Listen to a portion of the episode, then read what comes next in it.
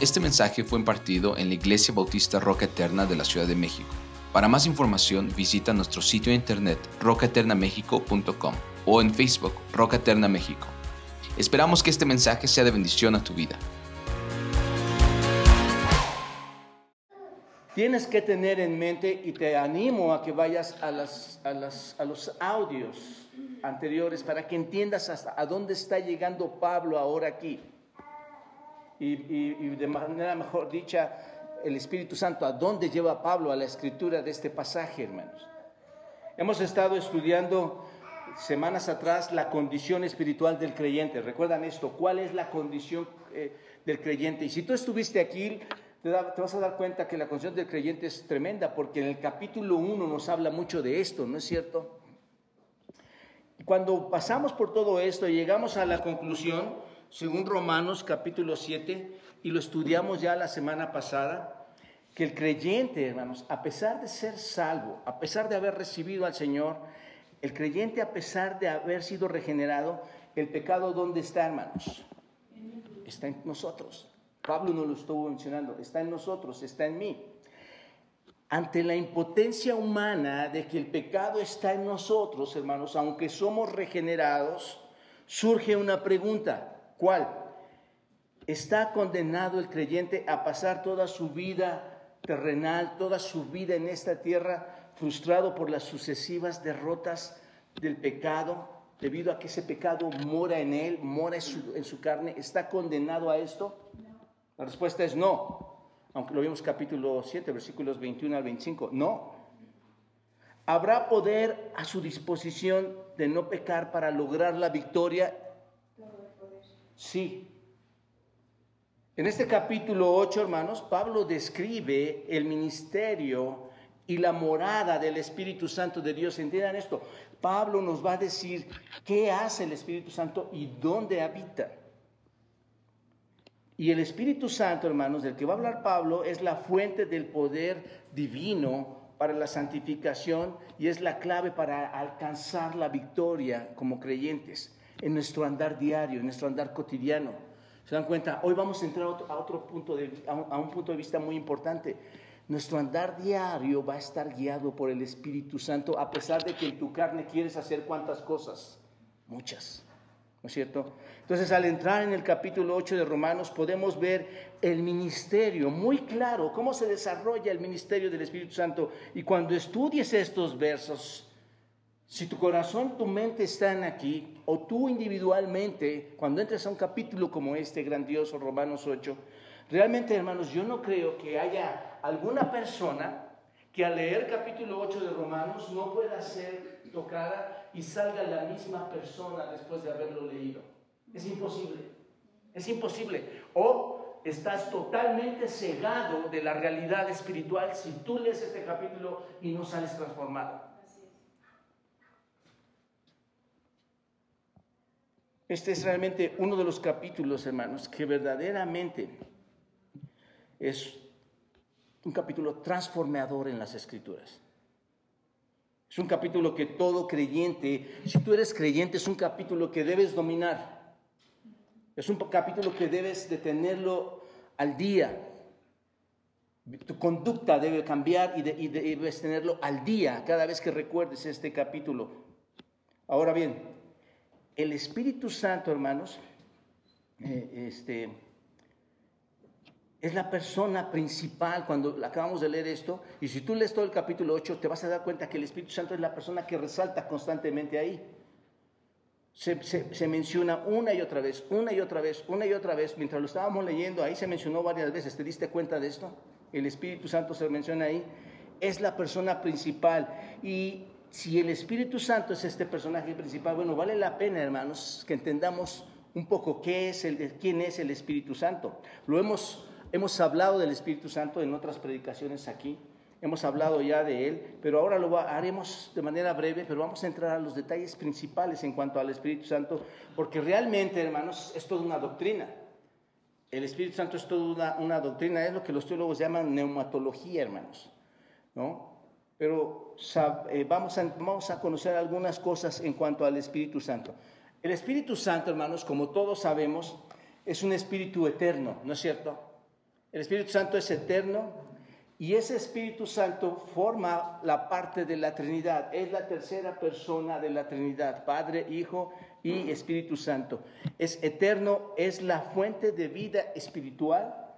Si quieres verlo así, es la fuente de vida espiritual tuya y mía. Es la fuente de vida espiritual de todos los creyentes tanto desde el momento en que tú lo recibes, porque cuando tú, eres, cuando tú vas a ser cristiano, cuando tú vas a ser regenerado, recibes al Espíritu Santo, viene esa fuente de vida y continúa en todo tu desarrollo de la vida mientras el Espíritu está ahí, continúa la presencia y el poder del Espíritu Santo en, toda tu vida eh, posterior.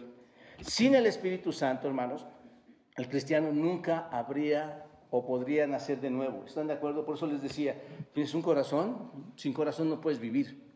Sin el Espíritu Santo debes entender esto, no puedes nacer de nuevo, nunca llegarías a existir espiritualmente.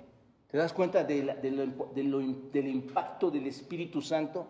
Es imposible que nazcas espiritualmente sin la influencia siempre presente, siempre santificadora del Espíritu Santo, la vida espiritual del cristiano, hermanos, se vendría abajo.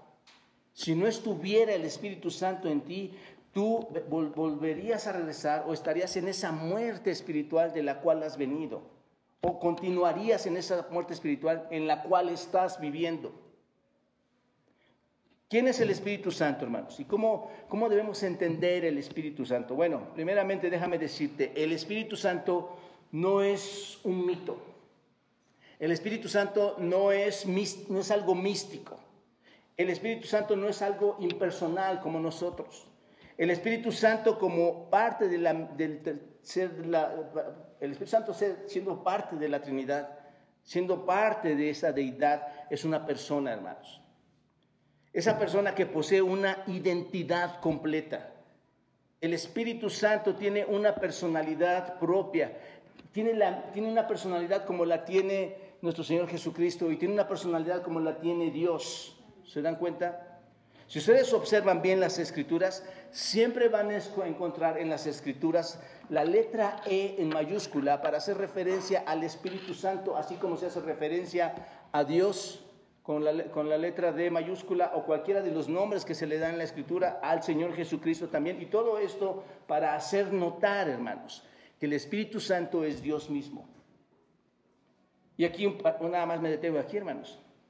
Si el Espíritu Santo es Dios mismo, algo que debe empezar a caer en nuestra mente es cuando tú recibiste a Cristo, cuando fuiste redimido, la presencia del Espíritu Santo llegó a tu vida.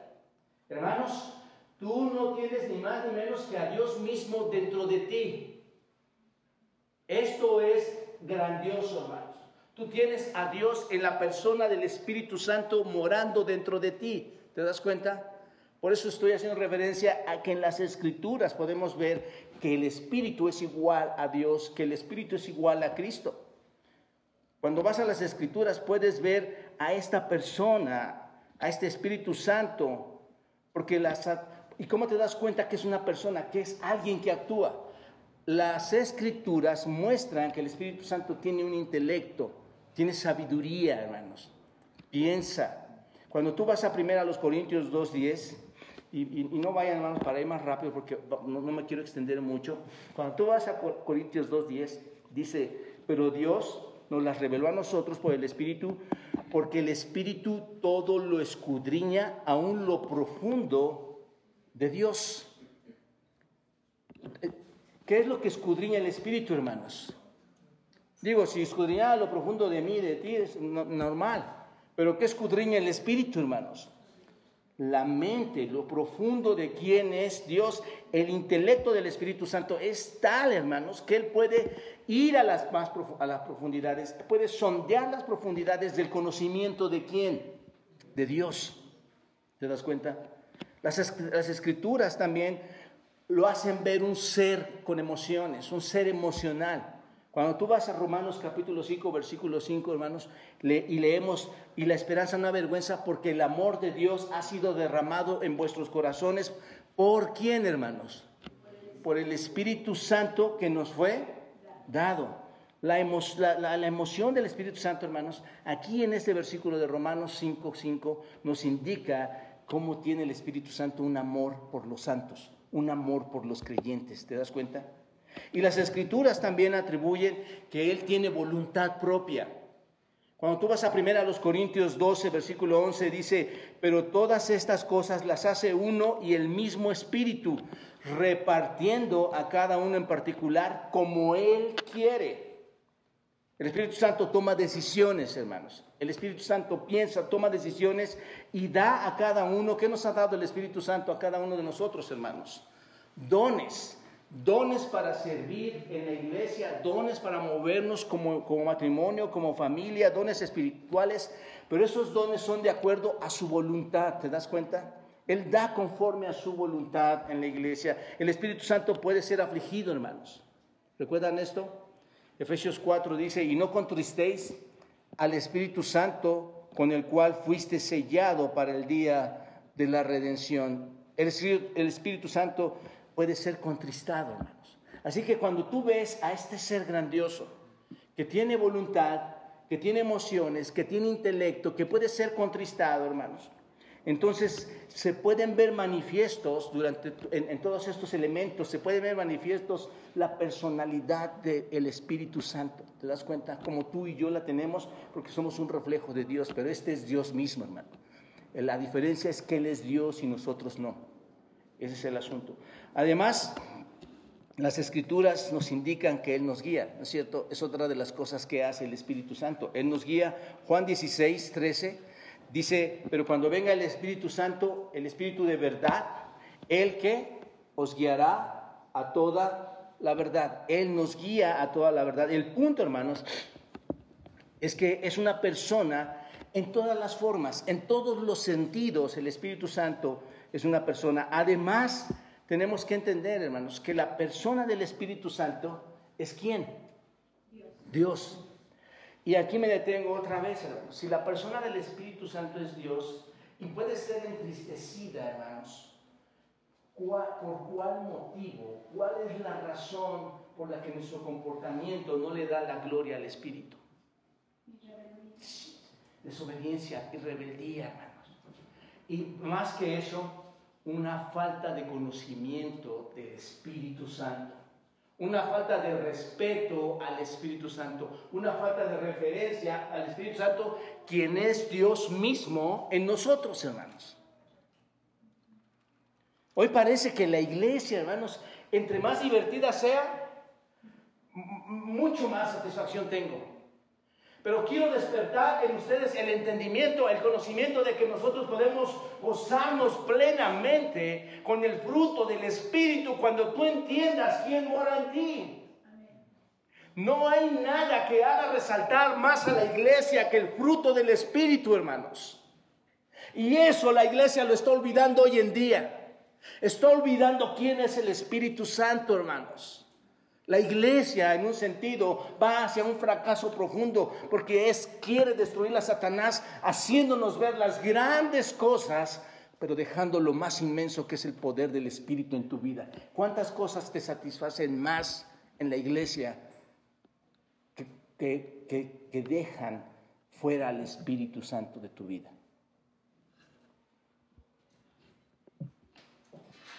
No puede haber duda, hermanos, acerca de la deidad del Espíritu Santo. Él es Dios. ¿Desde cuándo lo ha sido, hermanos? Tú vas al Génesis y ¿desde cuándo lo ha sido? Eternamente, desde siempre. Esto se confirma en las Escrituras cuando vemos sus atributos, ¿no es cierto?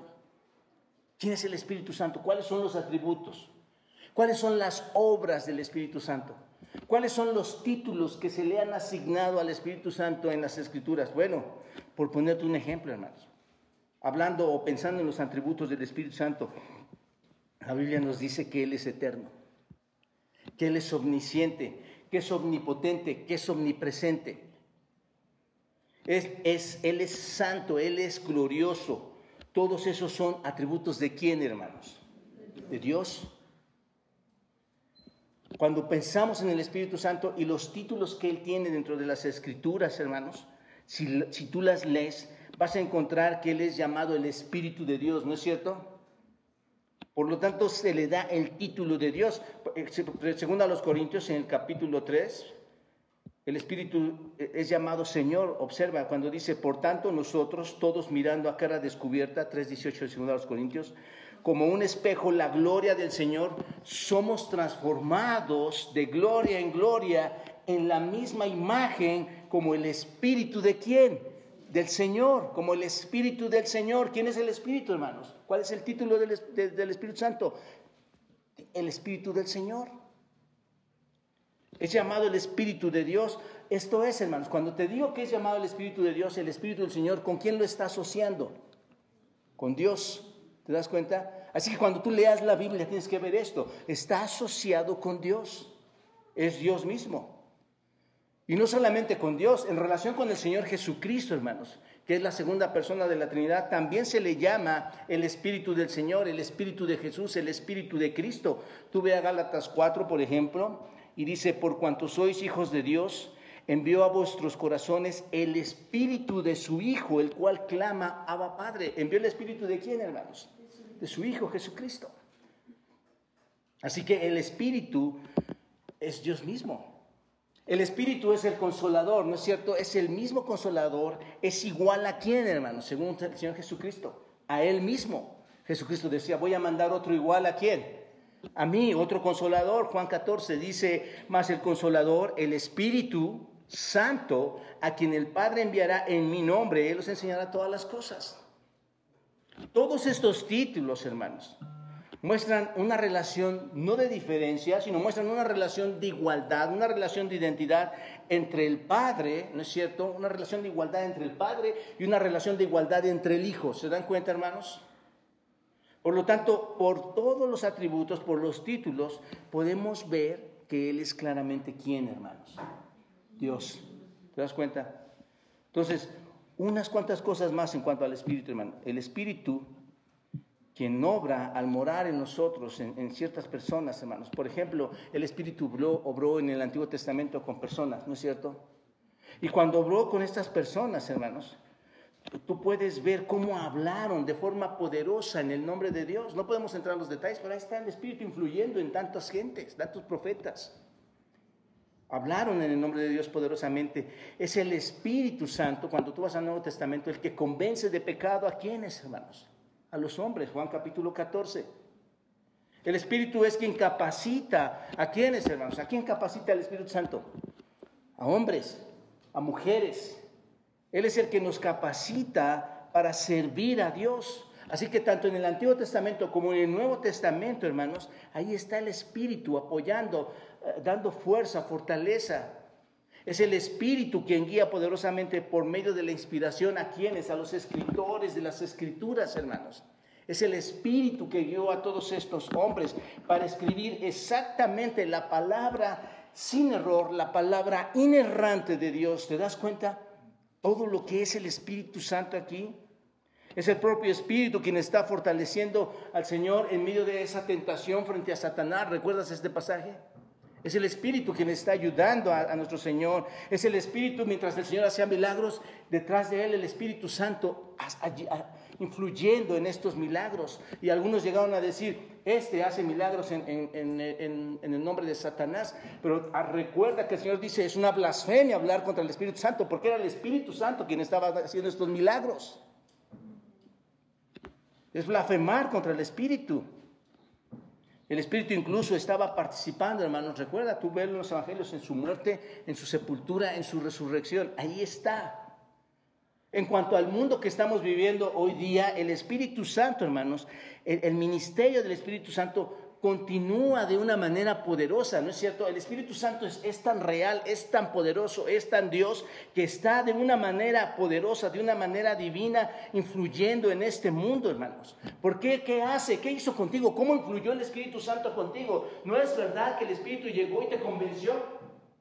¿Te convenció de tu error? ¿Te llevó al arrepentimiento? ¿Te trajo a la fe? ¿Y te llevó a la salvación? Esa es la influencia que hoy tenemos dentro de la iglesia en el Espíritu Santo, hermanos. Entonces, Él convence, Él llama, No es, no es tanto que tú eres tan bueno, Él es el que testifica a quién, hermanos, a Cristo. Si no fuera por el Espíritu Santo, lo poco que hacemos nosotros se apagaría. Él, él, testifica quién es Dios, Él testifica quién es Cristo, Él regenera como lo ha hecho con todos los creyentes, ¿no es cierto? Ahí está tu propia vida regenerándote. Entonces, el, Espíritu Santo glorifica a Dios cuando, empieza a morar en tu persona. Y esto es importante, hermanos. Muchas personas cuando reciben a Cristo, hermanos, no están entendiendo qué hacer. Me emociona mucho cuando voy y doy clases, hermanos, y voy a, casa de unos hermanos, doy en particular a, otras, a otra familia, a una persona, a otra persona.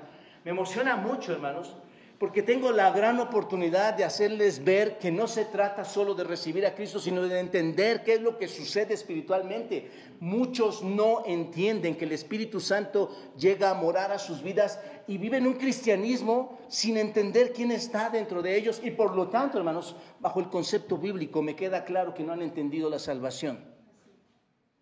Por eso su conducta, sus movimientos, su forma de actuar, su forma de contestar, su forma de de, vivir. Así que es el Espíritu Santo, hermanos, que glorifica a Dios cuando mora en tu vida, cuando mora en mi vida. Llena, ¿no es cierto? Porque llega el Espíritu Santo, hermanos, y se queda quieto ahí, hermanos. Llega el Espíritu Santo y te llena de qué? Del fruto de qué? Del Espíritu, ¿no es cierto? Gozo, paz, paciencia, benignidad, bondad, fe, mansedumbre, templanza. Y no solo eso, como decía, no solo te llena de frutos, sino te reparte dones para que puedas servir. Nos sella. Ahorita nos saludamos unos a otros, hermanos. Eso es compañerismo. Eso es unidad. El Espíritu Santo es el único que provoca bajo ese sello esa unidad, ese compañerismo. Ese, si estamos hablando ahorita, hermanos, es el que nos enseña, hermanos. Es el Espíritu Santo que nos está guiando, que nos está enseñando. Y es el Espíritu Santo, incluso si tú lo ves así, y bajo todo el estudio que hemos tenido de Romanos, es el mismo Espíritu Santo quien pelea las batallas, las grandes batallas de la carne. ¿No es cierto, hermanos? Porque el Espíritu es contra la carne y la carne es contra quién. ¿Quién pelea las grandes batallas? Tú no lo vas a poder pelear. Por eso la ley no la puedes cumplir, porque en tu carne tú quieres cumplir todos los deseos de su ley. Pero el Espíritu es el que pelea todas estas batallas. ¿Te das cuenta de lo importante que es que tengas al Espíritu Santo en tu vida y que comprendas bajo las letras de la Escritura quién es y cómo es que lo recibo? ¿Quién, eh, ¿Qué poder tiene para mí, para mi vida? Entonces, Él, hermanos, nos enseña a pelear las grandes batallas. ¿Has, has sufrido aflicciones? Hermanos, ¿quién no está afligido y y que, parece que todo está derrumbado, pero el Espíritu Santo que mora en ti te consuela, ¿no es cierto? Por eso se llama consolador, uno al lado de. El consolador ahí a nuestro lado. Hermanos, si no fuera por el Espíritu, muchos de nosotros estaríamos derrotados, acabados. Ahí está el mundo afuera, hermanos. Las grandes tragedias, porque el Espíritu Santo no está morando en ellos. Entonces Él consuela, Él santifica. Él nos empodera, hermanos, para servir. Él te da ese poder para servir. Y te digo esto porque el Espíritu Santo no solo aplica al mundo, no solo aplica a las personas, también en cuanto al asunto de la iglesia, ¿opera en la iglesia el Espíritu Santo, hermanos? Por supuesto. Con respecto a la iglesia, hablando colectivamente, porque estoy hablando individualmente, pero colectivamente, hermanos, el Espíritu Santo forma el cuerpo de Cristo, ¿no es cierto? Es el que forma en la iglesia el cuerpo de Cristo. Ahí la, ahí la equivocación, hermanos, de supuestos cristianos, de supuestas personas que piensan que el hombre es el que está señalando y apuntando. Y no digo que no lo hay, hermanos. Hombres que dirigen la iglesia, pero quien dirige la iglesia es Cristo mismo. En la persona del Espíritu Santo, hermanos, el Espíritu Santo nombra oficios. ¿No es cierto? El Espíritu Santo guía a la iglesia. Tú tienes que ir a Hechos. Aquí me podría detener, hermanos. Ve a Hechos 15. Ve, el concilio de Jerusalén en Hechos 15. Cómo se mueve el Espíritu Santo, hermanos. Él es el que está guiando, el que está diciendo cómo, el que está poniendo personas. ¿Se dan cuenta, hermanos? De este gran ser que nos está hablando el capítulo 8. Deberíamos pasar todas estas semanas analizando realmente, y lo vamos a ver en las 9.30 de la mañana, vamos a ver esta doctrina tan grande, hermanos. Pero este, de una manera muy rápida, hermanos, esta neumatología eh, eh, en síntesis de, de, cinco minutos, hermanos, solo nos da una pequeña probada de lo que está dentro de nosotros morando, el Espíritu Santo. No seamos irresponsables a compartir el Evangelio a otros sin decirles que la presencia del Espíritu Santo va a llegar a ellos si hay una convicción y un entendimiento y un arrepentimiento y una fe real. Porque eso es lo que va a mover a las personas. Eso es lo que te ha sacado a ti de, de tanta problemática espiritual. Y ahorita te voy a explicar cuál problemática. Ahora bien, veamos el versículo uno, hermanos. Este es, este es realmente el punto culminante, este es realmente el punto esencial. Vean el capítulo 1, el versículo 1 del capítulo 8, observen. Ya hemos analizado, hermanos, la pecaminosidad del hombre, ¿no es cierto? Por eso les digo que vayan a los audios anteriores. Ya vimos la pecaminosidad del hombre, la desesperanza que hay en el hombre, la incapacidad del hombre de poderse salvar a sí mismo, ¿no es cierto? Este, por las obras de la ley, por las obras de su carne, no puede por, cumplir la ley, por hacer obras en su carne, por dar dinero, por ofrendar, por llegar a la iglesia, por venir incluso cada domingo, no puede por ese, ese, ese sentido salvarse. Iglesias engañadoras, hermanos, que pueden decir, ah, tu asistencia, ven, bautízate, vota. No, no, no, hermanos. No, amigos, no es así. No es por las obras de la carne. Hemos visto que hay esa incapacidad de que tú por obras te puedas salvar y si, por obras no te puedes salvar, ¿qué está preparado para estas personas? La condenación. ¿Te das cuenta? Que no es, y cuando hablo de la condenación, no es más que la ira de Dios, hermanos. La ira de Dios, la condenación aterradora que va a caer de Dios sobre los pecadores. Muy importante entender esto. Esto es una verdad bíblica, hermanos. La ira de Dios se va a desbordar sobre todos los pecadores, tal como sucedió en el arca de Noé. Tal, hermanos, como sucedió con todos aquellos que le han rechazado y que hubo advertencias.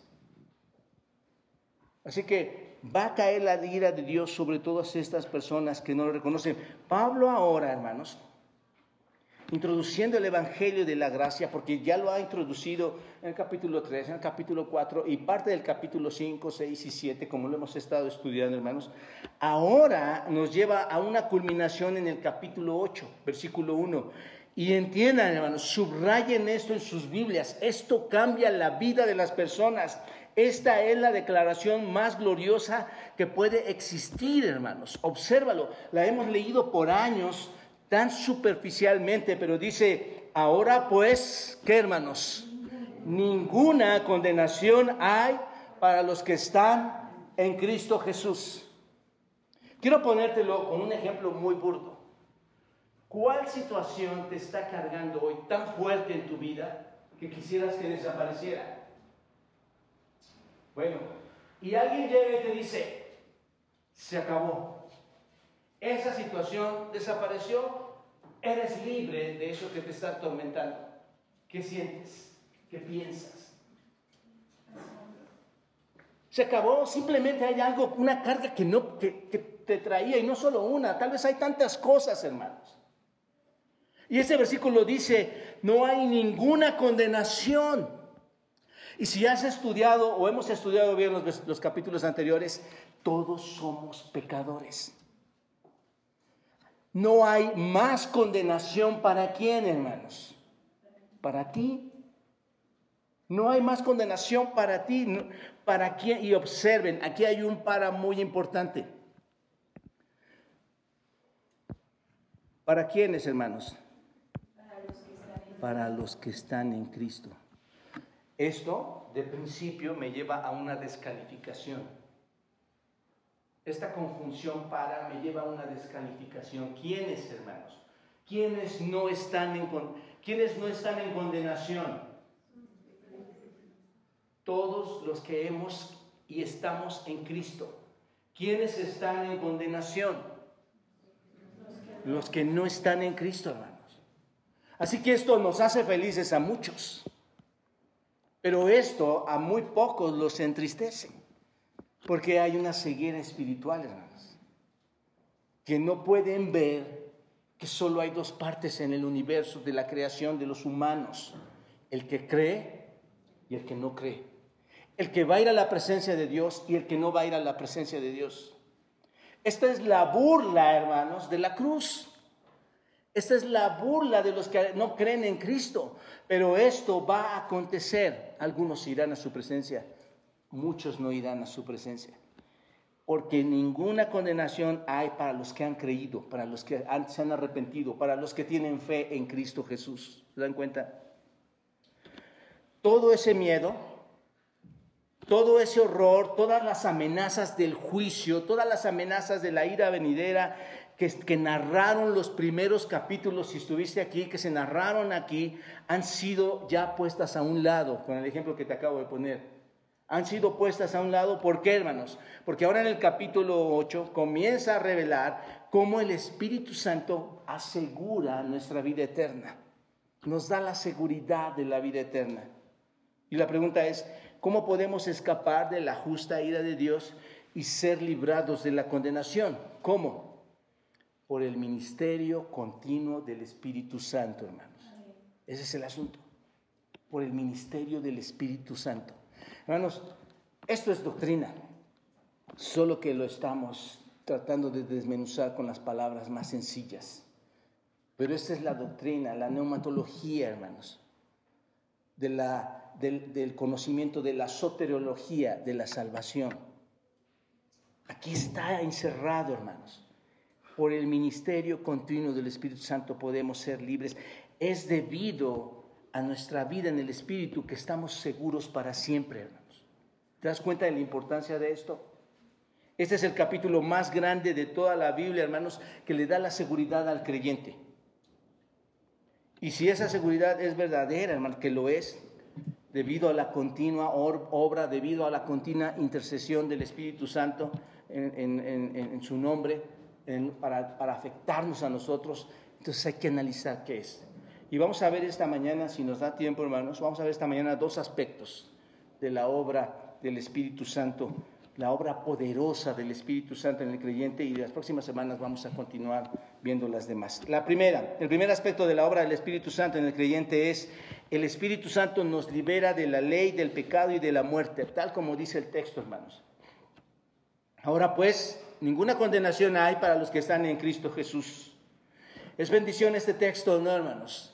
Ninguna condenación hay. Los que no andan conforme a la carne, sino conforme al Espíritu, porque la ley del Espíritu de vida en Cristo Jesús me ha librado de la ley del pecado y de la muerte, porque lo que era imposible para la ley, por cuanto era débil por la carne, Dios enviando a su Hijo en semejanza de carne, de pecado, a causa del pecado, condenó al pecado en la carne. Aquí vemos, hermanos, que el Espíritu Santo demuestra que no somos qué, hermanos, no somos condenados. No hay más condenación, ¿se dan cuenta? Está demostrando esto en que, ¿cómo demuestra el Espíritu Santo que ya no somos condenados? En que Él nos libera de qué, hermanos? De la ley, del pecado y de la muerte. ¿Se dan cuenta? Según el verso 1, estamos en un estado de no condenación. No estamos condenados, porque la ley del Espíritu de vida en Cristo nos ha librado de la ley del pecado y de la muerte. En otras palabras, hermanos, en Cristo, en el Espíritu Santo, hemos recibido ese poder para ser librados de la ley. Y estas son palabras tan profundas, hermanos, de este texto que debemos entenderlas muy bien si queremos comprender lo, que, lo, maravilloso que es el Evangelio. No debe que, nos debe quedar claro, hermanos, una cosa. Esto es importante que lo entiendas. ¿Qué me debe quedar claro de este versículo? Que fuimos sentenciados al pecado y a la muerte. ¿No es cierto? Esto tiene que quedar claro. Tú fuiste sentenciado al pecado. Tu, tu sentencia es muerte. ¿Te das cuenta? Tiene que quedar claro esta parte. Hasta que el Espíritu Santo llegó y ¿qué hizo, hermanos? Nos libró. ¿Se dan cuenta? Nos rescató en ese sentido. Entonces, Ahora recordemos algo, hermanos. Me libró de la muerte, me libró del pecado y de la muerte. Recordemos algo que es fundamental para entender correctamente el Evangelio. La Biblia dice, hermanos, que todos los hombres, que todas las mujeres que, existen sobre la faz de la tierra, sin excepción de ninguno de ellos, a través del tiempo, a través de toda la historia del, del hombre, hermanos, son por naturaleza hijos de qué, hermanos? De ira. Efesios capítulo 2. Son hijos de ira. Esto es, son, piénsalo así, son el objetivo de la mira de Dios para su juicio. ¿Te das cuenta? Ese es el objetivo que Dios pone y dice, estas personas están bajo mi ira. Y van a enfrentar en ese juicio, hermanos, en ese juicio eterno, van a enfrentar un infierno interminable, un infierno, que, un tormento que no tiene fin, si has leído Apocalipsis. Es un infierno que nunca acabará. ¿Cuál es la razón, hermanos? ¿Dios es malo? ¿Cuál es la razón? Porque todos, Romanos 3, porque todos, ¿qué hermanos? Esa es la razón. Todos han pecado, todos están destituidos de qué? De la gloria de Dios.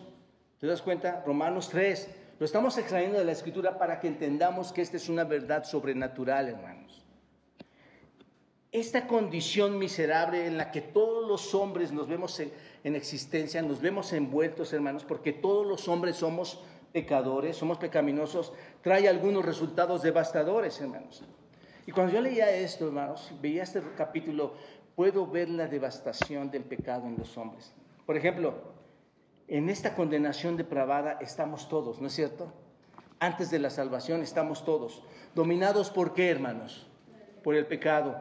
¿Y, no, ¿y puedes contener eso? ¿Sin Cristo lo puedes contener? No. ¿Qué, te gusta hacer?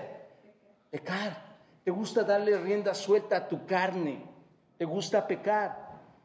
Entonces, somos dominados por el pecado, tal como lo dice Romanos 3:23, por cuanto todos pecaron y qué? Están destituidos de la gloria de Dios. El pecado, hermanos, tristemente, el pecado es una enfermedad tan despreciable que paraliza el alma de cada persona. El pecado acaba con tu vida, hermano. El pecado acaba con tus relaciones. El pecado acaba con tus esperanzas de vida. El pecado acaba con todas tus ilusiones. El pecado es devastador, hermanos. El pecado degrada la vida del hombre. El pecado está inquietándote cada vez más. Inquieta al hombre, no lo deja en paz. Le roba la paz. Y hermanos, ver a un ser querido, verte a ti, ver a otros hermanos, ver a la gente, ver cómo el pecado le ha robado la paz, eso es una cosa tremenda, es una cosa horrible, porque tú deseas el bien de los demás. Pero el pecado, hermanos, roba la alegría. ¿Cómo, cómo roba la alegría? reemplaza ese gozo, hermanos, con problemas y con dolor. Quita la paz y pone problemas y pone dolor, ¿no es cierto?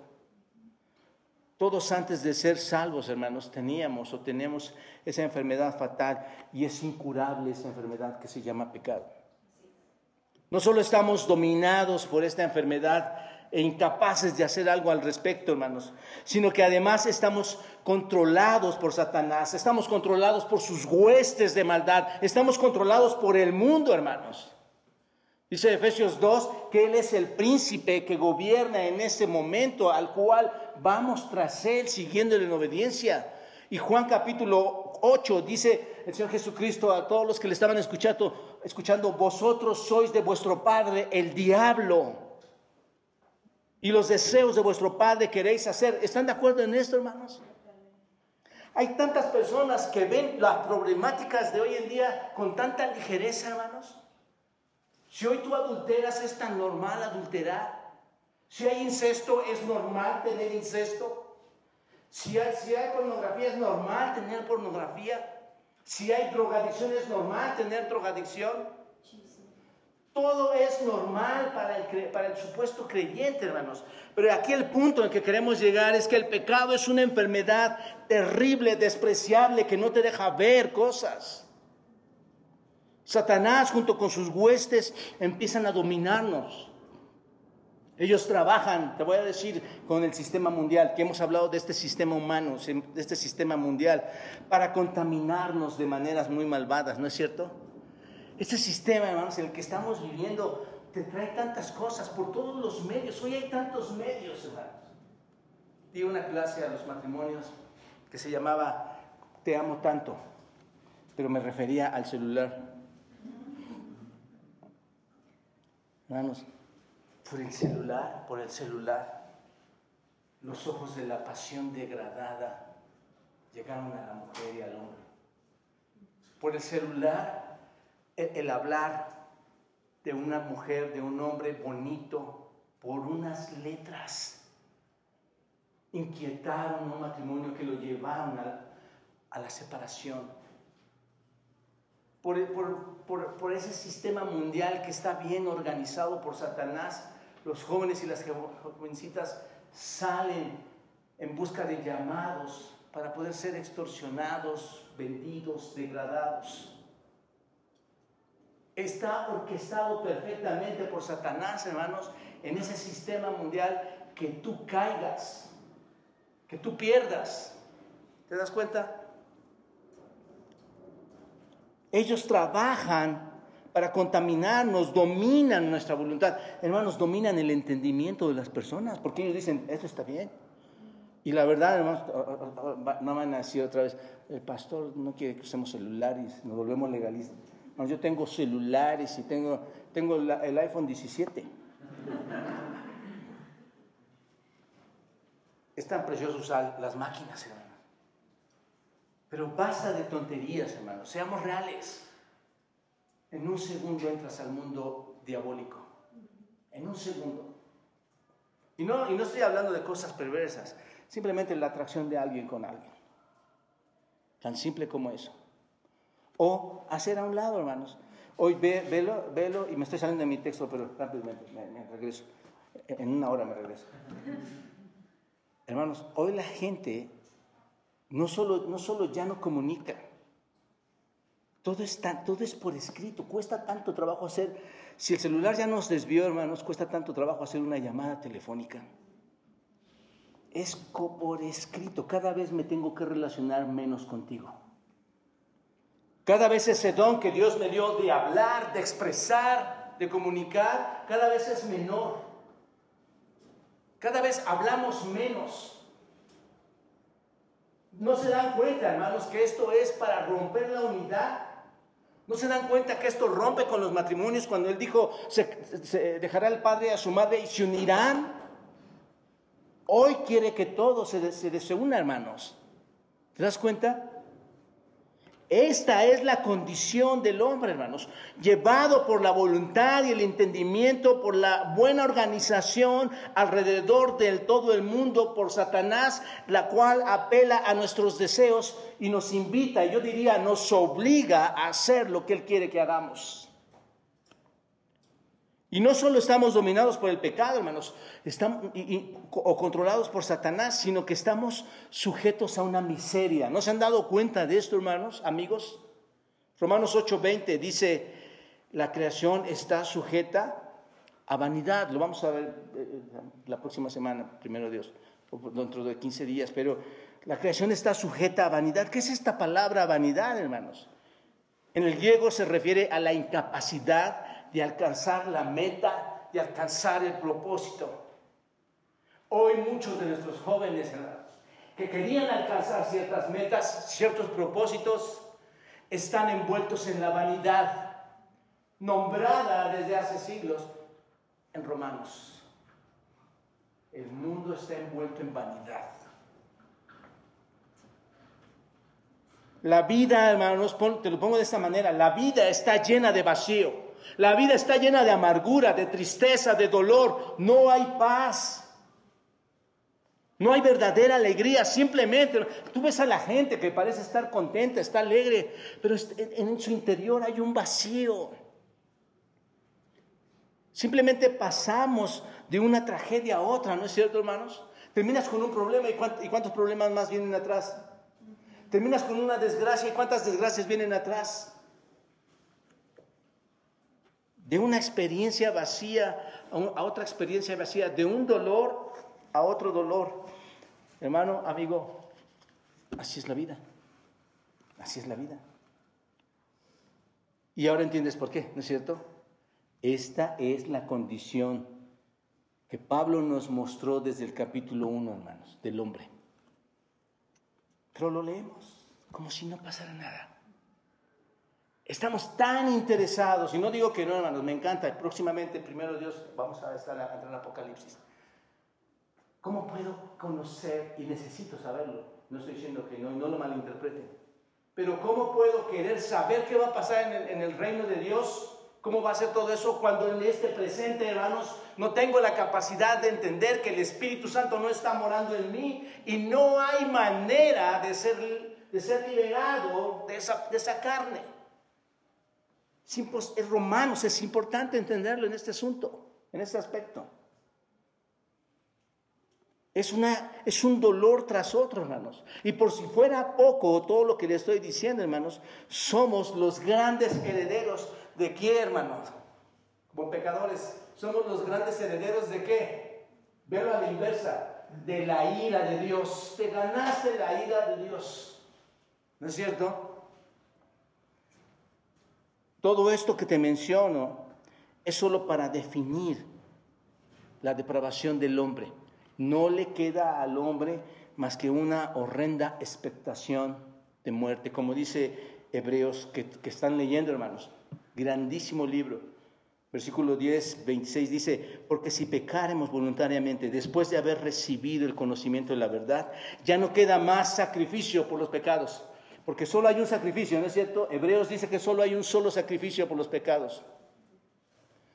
Pero si tú escuchaste y quieres volver a pecar, no esperes que haya otro sacrificio, hay uno solo. Y si no estás escuchando, dice Hebreos, lo único que queda para ti es una horrenda expectación de juicio y de hervor de fuego que ha de devorar a los adversarios. Todo lo que tienes que hacer para que esto venga es violar la ley de Dios, ¿no es cierto? Tú violas la ley de Dios y vas a obtener la maldición. ¿Están de acuerdo conmigo en esto? Hay una maldición en el alma del pecador, una maldición sobre todo lo que hay, sobre todo lo que poseemos, sobre nuestra propia vida. Y cada dulce sueño que trenes, cada dulce posesión que tienes, cada dulce del presente que tienes, finalmente se va a convertir en un futuro qué, hermanos. Parece que la gente vive dulcemente hoy, ¿no es cierto? Pero en un futuro, eso, eso que es tan dulce, ¿en qué se va a convertir? Según lo que hemos venido estudiando, ¿en qué se va a convertir? En dolor, en amargura eterna, hermanos. Entendamos esto. Y si esto tampoco fuera suficiente, dice la Escritura, que la ira de Dios, ¿cuánto dura, hermanos? Para siempre. Es para siempre. ¿Están de acuerdo, hermanos, que tenemos que entender Romanos 8 perfectamente? Estamos expuestos al infierno eterno. Y esto cuando dices que está, cuando decimos que estamos expuestos al infierno eterno, estamos hablando de la segunda muerte, hermanos. Esto es un juicio de muerte sin misericordia. Piénsalo, ya no hay misericordia de Dios, ese juicio va a llegar sin misericordia un juicio de dolor, un juicio sin alivio, un castigo sin compasión. Hoy tienes la oportunidad de esa compasión, hoy tienes la oportunidad de esa misericordia, pero llegado el juicio no habrá más misericordia, no habrá más compasión. Es un castigo irreparable, porque, y digo irreparable porque la misma presencia de Dios se irá de ti. Así es como los no creyentes, así es como todos nosotros, hermanos, nos encontramos. Ahí es donde se encuentra el pecador. Bajo la condenación de un Dios santo, sin un lugar donde llegar, sin un lugar donde vivir, sin, un lugar donde encontrar rescate, sin recursos en sí mismo para cambiar su situación, su juicio inevitable que, que va a venir, no va a poder evitar que la ira de Dios caiga. Ahora observen bien, esto es lo que les digo que es importante comprender, hermanos en medio de toda esta terrible oscuridad en la que se encuentra el hombre de la que les he estado hablando en todos estos minutos, hermanos, surge una porción gloriosa, surge una luz esplendorosa, surge la gloria. Es en la oscuridad de esa imagen que surge el versículo 2 de Romanos 8. Surge ahí y observa lo que dice el versículo 2. Porque la ley del Espíritu de vida en Cristo, ¿qué dice hermanos? Me ha librado de la ley del pecado y de la muerte. ¿Hay libertad o no, hermanos? Ahí está. Cuando tú ves este versículo, eh, otra vez, insisto, ¿cuántas veces les he dicho, hermanos? Aquí es donde nos arrodillamos. Porque nuestra situación cambia, nuestra situación tiene esperanza.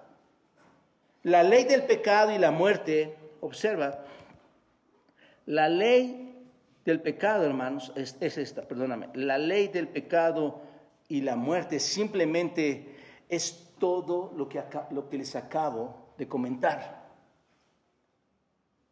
es la caída de ese hombre con toda la ira de Dios puesta en ellos. Esa es la ley del pecado y la muerte, es toda su desgracia. ¿Te das cuenta? Así que violaste la ley de Dios, ¿cuál es tu condena? ¿Estás en camino a dónde? A la ley del pecado y de la muerte, ¿te das cuenta? A la muerte eterna. Esa es la ley que está operando ¿cuándo, hermanos? ¿Cuándo está operando esta ley? Hoy. Está operando para los de afuera, para algunos que probablemente están aquí adentro que no conocen al Señor. Y quiero ser sincero, yo no quiero espantarte de nada. Lo que quiero es alertarte, comentarte, exhortarte. Necesitas a Cristo. Pero lo necesitas de forma verdadera, porque hay algunos que pudieran estar sentados aquí que pensaran, hermanos, que están en Cristo. Pero es el Espíritu quien hace la diferencia. Entonces, ¿cuál ley está operando? Esta, hermanos. Está en acción. Está operando en la vida de cada persona no regenerada. ¿Te das cuenta de esto? Está operando en las personas que no lo conocen a Dios. Pero hay otro principio, hermanos. Hay otra ley operando. ¿Y esa cuál es, hermanos? La ley del espíritu de vida en quién. Ahí están las dos leyes. ¿Se dan cuenta de esto? Hay que, aprenderlo a, dividir en este texto, hermanos. Esa es la ley del Espíritu Santo a través de quién? De Cristo, ¿se dan cuenta? Que nos libera de qué? De la ley, del pecado y de la muerte. Ahí está la salvación, ¿se dan cuenta? Este versículo 2, mis amados hermanos y amigos, es uno de los versículos más maravillosos también. Es uno de los versículos más esperanzadores que contiene la Biblia, las Escrituras. Si te das cuenta, hermanos, ¿y por qué te digo que es uno de los versículos esperanzadores y, maravillosos? Porque si te das cuenta, cuando tú abres la Biblia, la Biblia siempre te está condenando, ¿no es cierto? Es ridículo, hermanos, cuando alguien, yo digo, gracias a Dios hay tantas cosas preciosas en la Biblia, miles de cosas preciosas. Pero cuando tú lees la Biblia de verdad, cuando tú enseñas la Biblia de verdad, lo primero que, cuando abres tú primero, el primer texto que te encuentras de maldición, el primer texto que te encuentras de condena, es cuando, cuando Dios le habla a Adán y le dice que le manda al hombre que de todo árbol puede comer, pero del árbol de la, de la ciencia y del mal no comerás. ¿Por qué, hermanos? ¿Qué les dice? Porque el día que comieres de él, ¿qué va a pasar? Maldición. No agarres, no tomes la Biblia y busques lo bello de ella en ese sentido. Busca cómo Dios te está advirtiendo constantemente en la escritura, ¿no es cierto? Una y otra vez hay maldición, una y otra vez hay amenazas de la escritura. La palabra de Dios está lleno de esto, de condenación, hermanos. No quieras ver a la escritura como algo. Y, qué bendición, hermanos. La ley que hace, hermanos, condena la ley que hace me muestra mi pecado. Y la gente, hermanos, cuando le muestra su pecado en la escritura, dice, esa iglesia no me gusta. Esa iglesia no me gusta. Pero yo no quiero que te vayas así. Yo quiero que entiendas que la ley condena. ¿No es cierto? ¿Quién puede cumplir la ley? Nadie. Por tanto, ¿qué? La ley exige muerte, hermanos. Muerte. Entonces está llena de juicio contra quienes, contra todos aquellos que desobedecen la ley de Dios, ¿no es cierto? Contra todos aquellos que no aman al Señor Jesucristo, que no le conocen. Esa es la realidad de la condición de la caída del hombre. Son demasiado malos para salvarse. Pero en esa terrible condición, insisto hermanos, eh, eh, se introduce el Evangelio. Dense cuenta de esto. Y como resultado del Evangelio ya no hay qué, hermanos. Condenación. Ya no hay condenación porque el Espíritu Santo nos libera de los principios que operan del pecado y de la muerte. No hay más condenación. ¿Es, glorioso esto? No. El punto es este, hermanos. No es que el Señor, escucha bien esto, amigo, por favor, que no te engañen más y si no vuelves a venir a la iglesia, está bien. Pero te voy a decir, esto no consiste la Biblia, esto no consiste el Evangelio. No es que el Señor va a arreglar tus problemas en casa. No es que el Señor va a arreglar los problemas familiares. No es que va a arreglar tu matrimonio y te va a ayudar a disfrutar más de la vida para que estés tranquilo y te va a liberar de los problemas financieros, de las enfermedades físicas. Es que Jesús te va a salvar del infierno. ¿Te das cuenta? Todo lo demás va a venir a tu vida. Todo se va a enderezar. Pero el, pero el, punto que tienes que aprender de Romanos 8 es, Dios en Cristo Jesús, bajo el Espíritu Santo, te va a sacar del infierno, te va a, a perdonar. No hay más condenación para ti. ¿Te das cuenta? Y la gente llega por muchas necesidades y nosotros les decimos, es que hay un pecado que, tienes tú a tus espaldas, es que hay una carga que tiene. Esto es el problema, hermanos. Cuando no puedo ver mi real enfermedad, mi carga principal, es imposible, es imposible que comprendas la salvación. Esa es la buena noticia entonces. Amigos, escuchen esto. El creyente en Cristo ha sido completamente perdonado. Ha sido perdonado. Recuerden lo que están leyendo en Hebreos, otra vez esta maravillosa carta, les espero y vean la importancia de leer la Biblia juntos y entender esto. Hebreos 10, 14 dice, porque una, con una sola ofrenda hizo perfectos para siempre a los santificados. Pregunta, ¿con cuántas ofrendas hizo perfectos a los santificados? Con una sola ofrenda. ¿La palabra cuál es? Perfección. Con una sola ofrenda. ¿Qué hizo, hermanos? ¿Cuál fue esa ofrenda? Cristo y, Cristo llevándome a la fe y el Espíritu Santo llegando a mi vida, hermanos. Con una sola ofrenda me hizo qué? Perfecto. ¿A quién? A este imperfecto. Y este imperfecto que antes tenía batallas con la esposa, batallas con el esposo, batallas con los hijos, batallas financieras, batallas. Este esposo ahora con el poder del Espíritu, o este joven o esta mujer con el poder del Espíritu, va a poder, bajo las promesas, soportar todas aquellas cargas que está viviendo. Mostrar, modelar, vivir el Espíritu. ¿Te das cuenta? Por eso dice, ya no andan conforme a la carne, sino conforme al Espíritu. ¿Por, ¿Por cuál razón, hermanos? Porque el Espíritu de Dios, en su ley en Cristo, ahora, hermanos, te imputa la justicia de Cristo.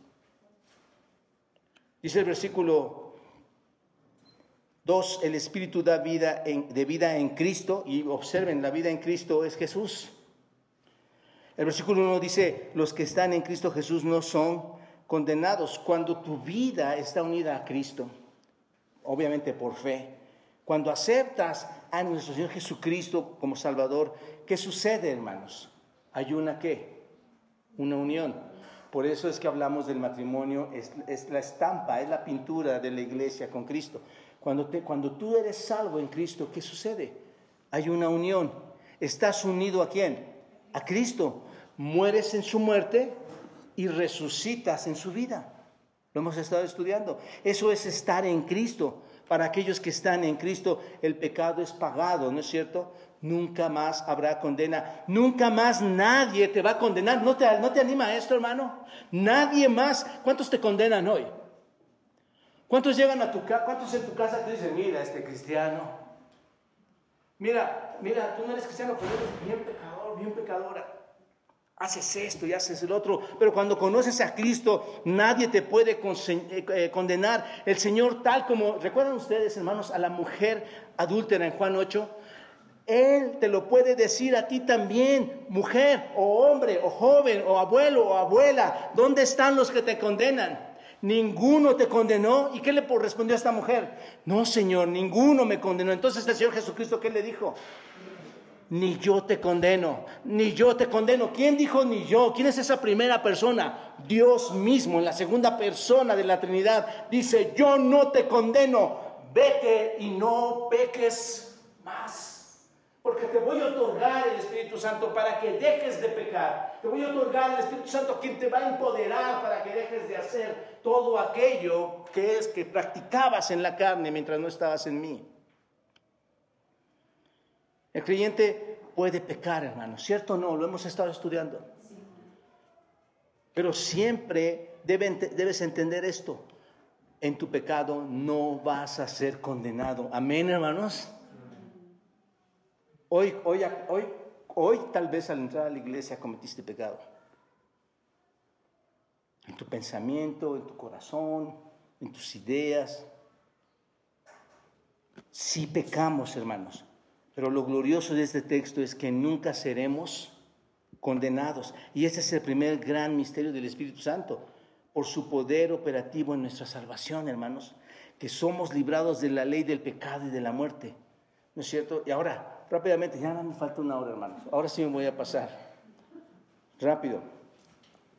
¿Cómo sucede esto? Porque te estoy explicando y la pregunta es, si estamos leyendo el texto, la pregunta es, ¿cómo sucede esto? como que el Espíritu está en mí, pero ¿cómo, cómo sucede? Bueno, la respuesta está en el versículo 3. ¿Te has dado cuenta que mientras estás aquí en la tierra hay castigo? ¿Hay pruebas difíciles? Que el Señor pone para hacerte crecer, para, para llevarte en santidad mientras estás en esta tierra. Pero nunca habrá, en la vida de ningún creyente, hermanos, nunca habrá condenación por el pecado en tu vida futura. Tienes que entender esta parte. ¿Por qué? Porque has estado unido con quién?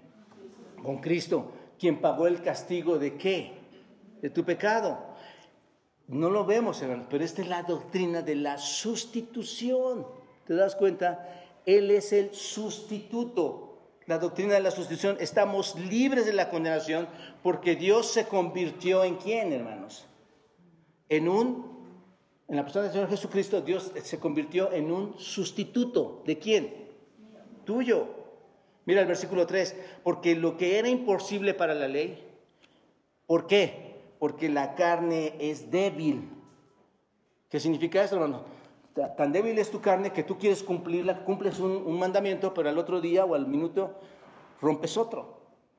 Lo que era imposible para la ley, por cuanto era débil por la carne, Dios, ahí está, Ahí está la persona que ejecuta, hermanos. Dios enviando a su Hijo en semejanza de carne. Esa semejanza de carne, ¿quién es, hermanos? Digo, me va a faltar tiempo para eso, pero piénsenlo rápidamente. ¿Semejanza de carne quién es? Enviando la semejanza de carne a la tuya. Hermano, esto no es devastador para un rey. ¿No es cierto? Para alguien que es santo.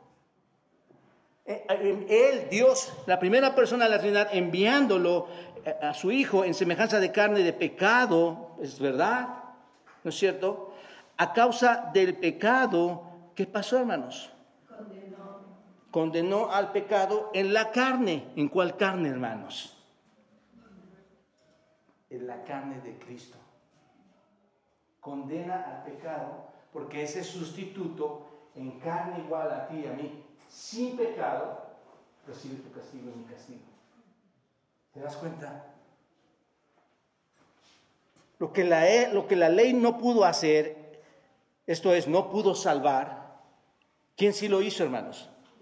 Dios, Dios. Aquí está, hermanos, Dios. ¿Lo hizo enviando a quién? A su Hijo en semejanza de carne pecaminosa como ofrenda por el pecado. ¿Te das cuenta? Dios entonces lo hizo enviando a Cristo para que tomara nuestro lugar, sustitución. Esa es la gloriosa realidad del Evangelio, hermanos. La ley moral no puede salvarnos, no puede justificarnos, solo nos condena, ¿no es cierto? Nos condena porque la infraccionamos por no cumplirla. La ley no era el modelo, hermanos, por el cual nosotros podríamos llegar a ser santos. La ley es el modelo para saber que nosotros no podemos ser santos. Esa es la verdad. Y debido a nuestra carne no podemos guardar la ley. Así que Dios envió a su Hijo como un hombre y lo hizo ofrenda sustitutiva por el pecado y por lo tanto condenó al pecado en la carne. ¿La carne de quién? De Jesucristo. Cuando digo condenó el pecado en la carne de Jesucristo, ¿quiénes estábamos crucificados ahí en ese sentido? Pero había un sustituto. ¿Quiénes? Todos. Todos, todos. Es, impresionante, hermanos. Ahora perdonados. Pero ¿quién llevó ese castigo? Cristo. Él puso nuestros pecados sobre Jesucristo. ¿Y qué hizo, hermanos? Piénsenlo, ¿qué hizo? ¿Cuál era la condición del hombre? Eso es lo que quiero que entendamos. ¿Cuál era la condición del hombre? ¿Qué le, qué le espera al hombre? ¿Quién está en el objetivo de Dios? Ira. Puso nuestros pecados sobre Jesucristo. ¿Y qué hizo entonces, hermanos? se derramó la ira sobre él. Este es otro tema que nos podríamos expander. Toda la ira sobre él, tú no imaginas todo lo que sucedió. Fue la separación de Dios y Cristo. Fue todo el infierno tratando de bajar a Cristo de esa cruz. Diciéndole, si tú eres Dios, baja de esa cruz.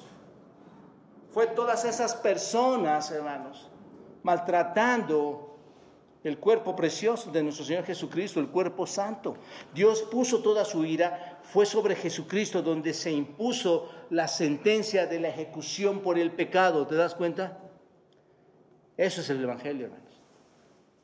El Espíritu Santo entonces era el agente o es el agente de nuestra salvación. El Espíritu Santo es el libertador y se mueve en medio de nuestras vidas para convencernos de pecado y atraernos a quién?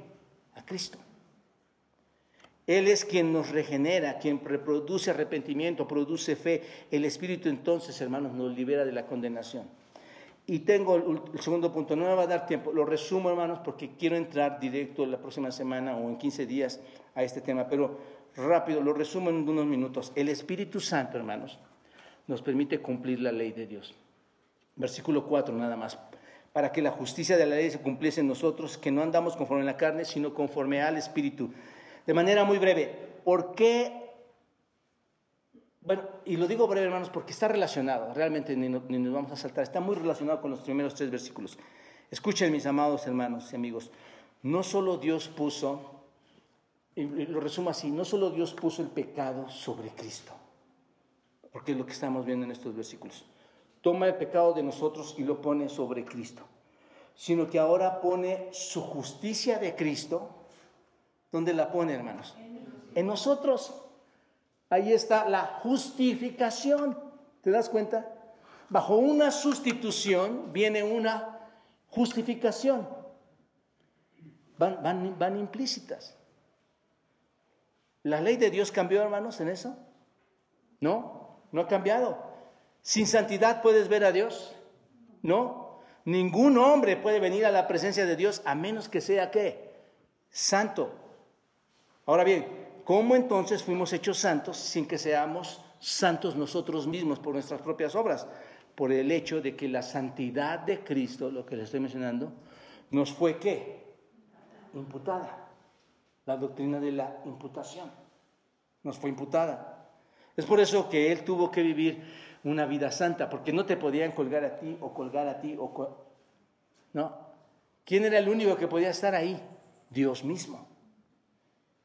Era, tenía que vivir una vida perfecta. ¿Y, por qué tenía que ser una vida perfecta, hermanos? Una vida santa, una vida sin pecado. Porque la, ley quiere, quiere, algo limpio, algo que tenía que ser imputado, algo limpio en nosotros. ¿Y quién es ese? Cristo. ¿Te das cuenta? Es por eso que Él vivió así. Así que nuestra vida imperfecta, verlo de esta manera, fue puesta a cuenta de Cristo, mi vida imperfecta fue puesta, fue imputada en, Cristo para que muriera, y su vida perfecta fue puesta a quién? A nuestra cuenta para traer vida. Nosotros la imputamos a Él para traer muerte y Él la imputa a nosotros para traer vida. ¿Cuál es el requisito de la ley, hermanos? Perfección, ¿no es cierto? El requisito de la ley es obedecer todo esto o vas a morir, ¿no es cierto? Viola una parte de la ley y vas a romper con todo, vas a terminar con todo, vas a perecer, vas a morir. Eso es lo que exige la ley.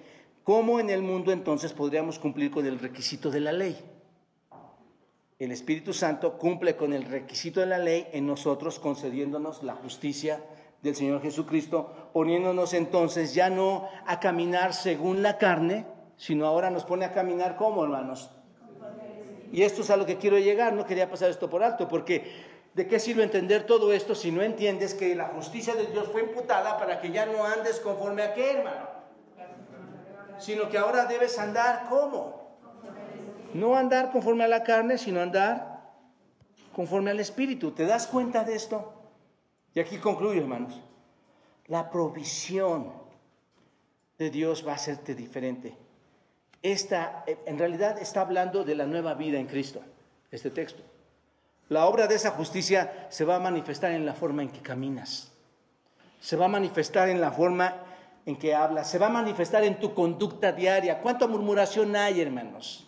cuánta maldad hay, cuánto mal pensamiento. Ahí no está el Espíritu Santo, hermanos. Ahí no está, en esos hombres, en esas mujeres, no está el Espíritu Santo. La vida cambia a través del Espíritu Santo, a través de la justicia, hermanos. Tu conducta, tu pensar, tu actuar cambian. La provisión de la libertad del poder del pecado se debe a la muerte de Cristo.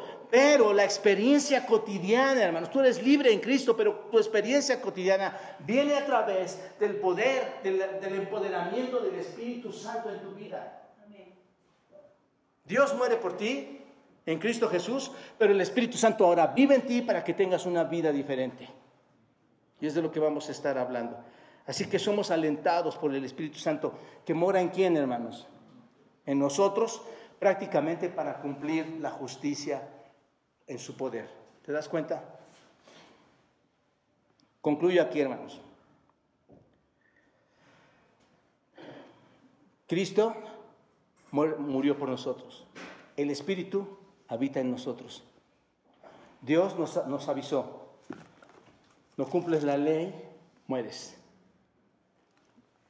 Hay condena, hay infierno, tu vida es una tragedia y Dios nos está diciendo, a pesar de eso, voy a enviar al, Espíritu Santo, voy a enviar a Cristo y tú vas a vivir. Dos mensajes, hermanos. No, no, no olvidó nada. Mi, pregunta para ti es, o mi petición para ti es, por favor reacciona. Por favor reacciona. Y pídele a Dios que su espíritu te guíe al arrepentimiento y a la fe. Para eso está la iglesia, hermanos, para compartirte esta verdad. Y nada hay más precioso que entender y vivir la verdad. Esa es mi oración para ti. Padre, gracias, Señor, por presentarnos esta verdad tan gloriosa, Señor, en nuestras vidas. Señor, la línea de la vida hacia nuestro destino externo es tan corta, Señor, tan frágil, que el único que puede cambiarla y, y hacerla sólida, hacerla fuerte, es Cristo Jesús, imputando, Señor, su justicia en nosotros, sustituyéndonos, Señor, la muerte que deberíamos haber pagado nosotros y de esta manera no tener más condenación en nuestra vida. Dios, ayúdanos a que como iglesia sigamos anunciando esto. Ayúdanos a no perder de vista esta realidad, porque esta es la verdad que nos llevará, Señor, a comprender las demás verdades que son tan trascendentales, tan importantes. Pero, Señor, ¿de qué sirve conocer, Señor, de tus promesas, de tu segunda venida, de tu reino? De tu amor, de tu misericordia, cuando no te tenemos dentro de nosotros y no podemos entender absolutamente nada. Necesitamos tu Espíritu. Necesitamos su guía, necesitamos el consolador, necesitamos aquel que es Dios mismo para vivir vidas en el Espíritu y no en la carne. Gracias, Padre. Y pongo en tus manos a todas estas personas, Dios. Seguro que han reflexionado en su corazón y, Señor, ahí dentro de su corazón hay tanta información que tú conoces, Padre.